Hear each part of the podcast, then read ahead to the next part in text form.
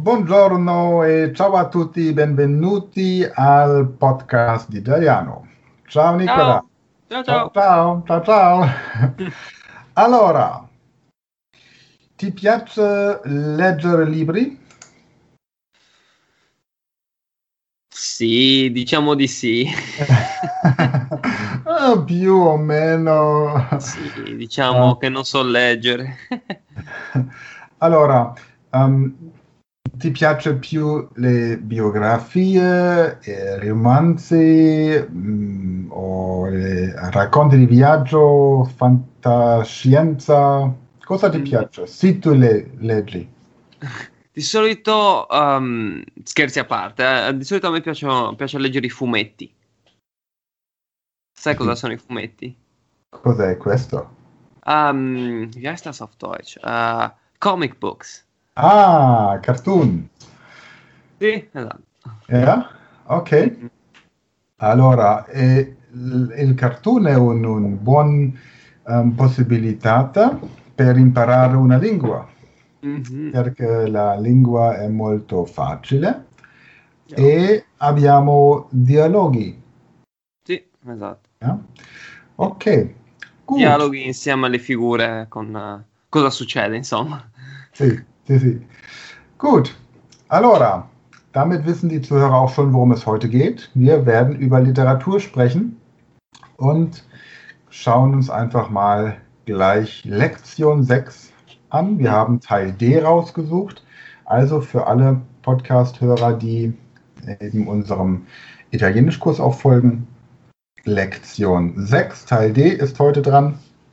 Wir werden ja, wir packen ja immer aus jeder Lektion ein Beispiel, picken wir raus und stellen es hier im Podcast vor. Und den Sprachkurs findet man in der Podcast-Beschreibung oder unter speedlearning.academy-shop. Dort hat man das. Und wer sagt, er möchte nicht nur diesen Online-Kurs, sondern das Premium-Paket mit 10 Stunden Online-Coaching eines Muttersprachlers, der wird dann auch Nicola persönlich kennenlernen. Hallo. Genau. Und wird dann mit Nicola speziell für den Bereich, den er im Beruf oder im Privatleben braucht, die Dialoge trainieren. Okay, das war der Werbeblock. Weiter geht es. Lektion 6d, Libri da leggere. Ich lege es wieder vor, dann gehen wir es gemeinsam durch. Aspetta. Tomás, sto cercando un regalo di Natale per mio fratello Marco.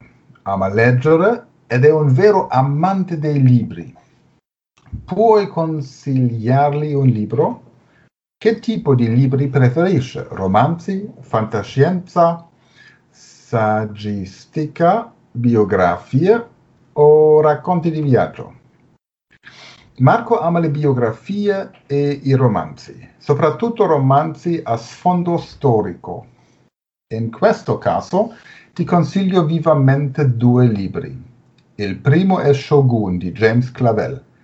È ambientato nell'anno 1600 o Mm, 1600?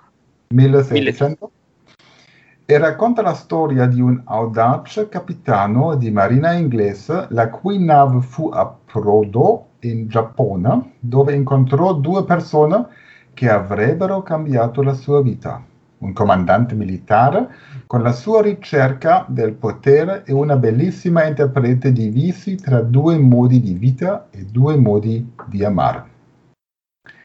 Sono sicuro che Marco amerà questo romanzo perché praticava le arti marziali quando era più giovane.